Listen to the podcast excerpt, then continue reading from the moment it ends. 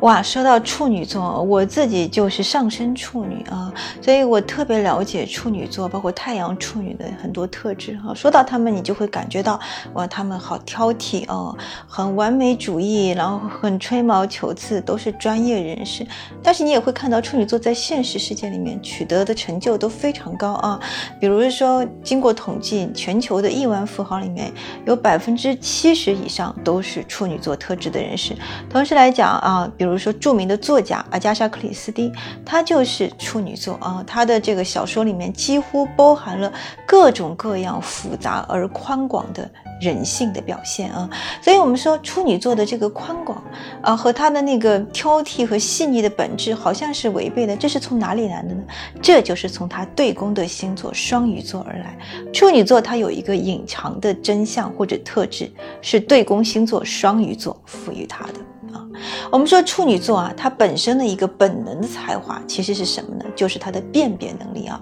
你看处女座它的标志物，它其实是一个纯洁的少女拿着一只麦穗，所以它的那个嗯星座的过生日时间其实都是在那个秋收的时间嘛啊，在九月份、八月份、九月份。那其实来说，我们想到这一领域的标志性人物，比如说我们中国的杂交水稻之父袁隆平，他就是袁爷爷，他就是处女座人士啊。他其实最终重要的。其实就是辨别这个东西的好坏啊，辨别这个麦穗。这个成熟的果实是好的，是可以继续播种的，可以食用的，还是应该丢弃的？他们有一种非常强烈的辨别东西的对错和好坏的能力，把好的留下来，把坏的留拿去，这是处女座的一个突出能力。但同时来说呢，这个时候他就会看到出处女座的眼神看得太细了，他看到东西都是特别小啊，特别细微的地方，他可能就不能够看到很多的更大的那个方面。那这个时候对宫的双鱼座就来帮忙了。而他会指导处女座说：“哎，你要看得远一点，要看到更全观的能力，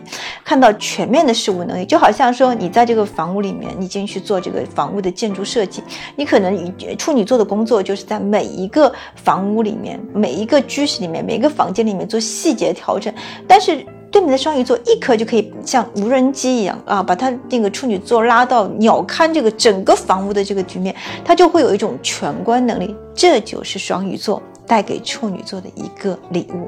所以说我们说。作为一个处女座来说，你要受到对面双鱼座特质的影响，你就要既保持你原来那种细腻和专业的能力，同时你要去展现双鱼座带给你的那种达观的那种全面掌握的，不拘泥在小处的水平，那你的人生就可以再上一个台阶。同时来说，我们说双鱼座还给你一个隐藏的礼物，那就是说，它会让一直都很紧张自己干的好不好，紧张自己是不是完美的处女座稍微放松一点。你稍微放松一点呢，因为双鱼座是很随性的嘛，可以做到更好，可以让处女座能够达到它更高的境界。我是小眼睛的吴限月，帮你解答人生的大问题。